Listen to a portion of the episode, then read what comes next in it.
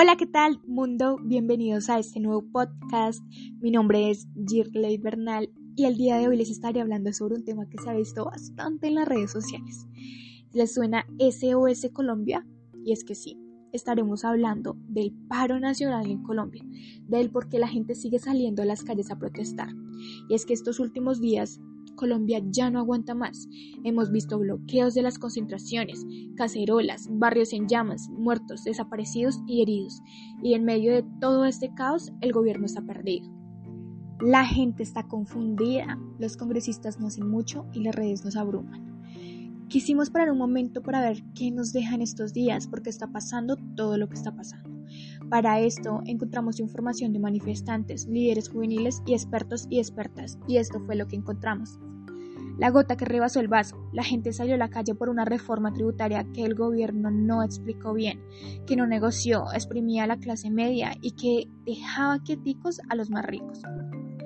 Duque retiró la reforma, el ministro de Hacienda renunció, pero la gente siguió en las calles porque la tributaria no era el único problema.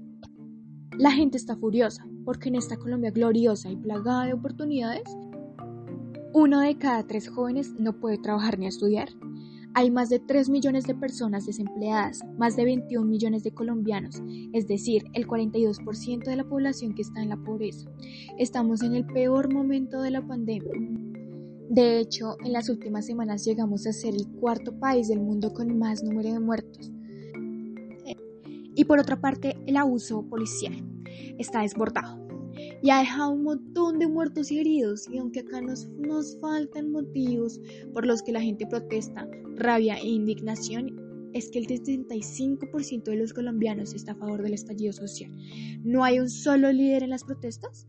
En teoría, ¿quién será que está representando a los ciudadanos ante Duque?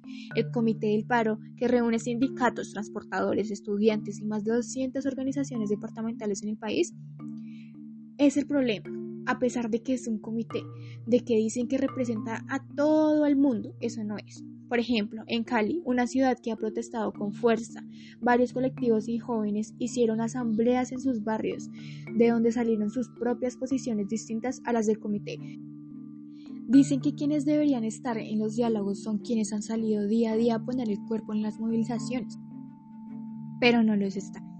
Todo esto está generando muchas frustraciones que pueden alargar el partido y adivinen qué nos decían las noticias y el gobierno. Que habían infiltrados, como obviamente siempre lo dicen, que estaban los LN, las FARC, pero como siempre. Y resulta que la prueba más contundente que tenían era unos audios en los que unos supuestos disidentes se reían de la destrucción de los gays. Pues ahora resulta que reírse es la prueba reina de la conspiración contra el Estado. Y bueno, todo esto y mucho más es lo que pasa en las protestas. Espero haberles explicado un poquito de todo lo que está pasando. Y ya saben que informarse es parte del éxito. Chao, chao.